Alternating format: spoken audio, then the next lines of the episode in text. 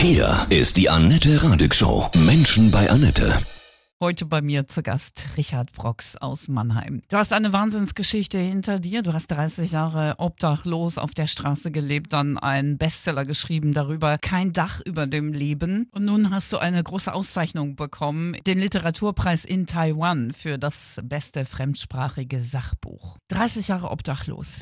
Wie hast du das überlebt? Also ich habe auf der Straße in der Obdachlosenszene über all die Jahre so viel Elend erlebt, so viele menschliche Schicksale erlebt, die teilweise grauenhaft waren, was man da so mitbekommen hat, dass mich das bewogen hat, selbst zu überleben, weil es gibt so viele schlimme, traurige Dinge auf der Straße, dass man sagen kann, weißt du was, dir geht's doch eigentlich selbst so gut, auch wenn du ganz unten bist, da, da kannst du doch einfach auch denen helfen, denen es noch schlechter geht. Krass, aber du hast auch ganz viel Schlimmes erlebt, auch deine Mhm. Eltern wurden ja von den Nazis verfolgt. Du Ja, hast im Kinderheim gelebt, äh, da schlimme Sachen erlebt. Also, wir reden gleich mal weiter Mhm. und ich bin schwer beeindruckt. Ja? Danke, danke. Bis gleich, ja. Richard. Ja, bis gleich. Ja, deine Geschichte gleicht einem Wunder. Du hast 30 Jahre auf der Straße gelebt. Richard Brox aus Mannheim.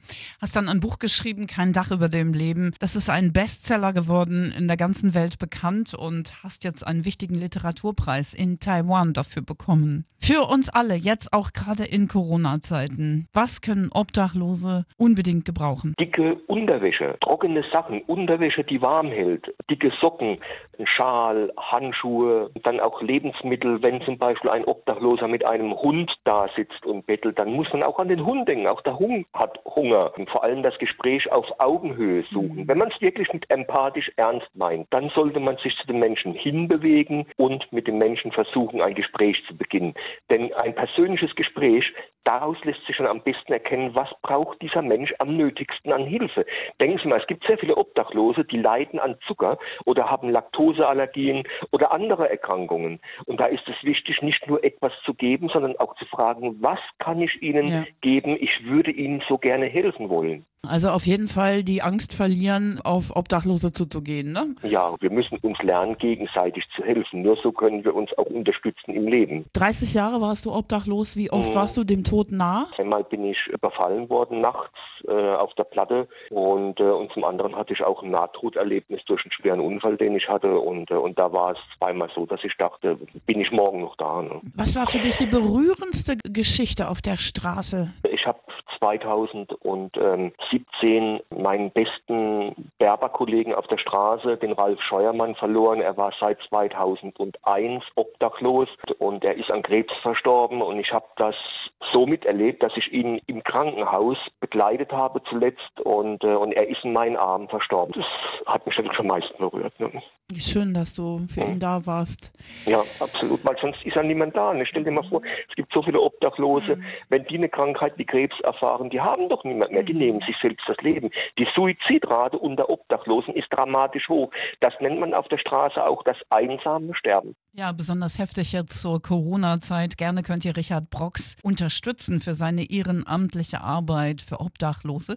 Bitte bei uns melden. Deine Geschichte, deine Kindheit, die ist auch hochdramatisch. Deine Mutter wurde auch von den Nazis verfolgt, dein Vater auch, ne? Ja, also in, meine Mutter war polnische Jüdin gewesen. Sie kam dann äh, ins KZ Ravensbrück. Dort wurde sie dann befreit. Äh, sie hat schlimme Sachen erlebt und mein Vater äh, kam zuletzt ins KZ Mauthausen. Beide haben überlebt und ich kann nur sagen. Dein ähm, Vater war Sinti, ne?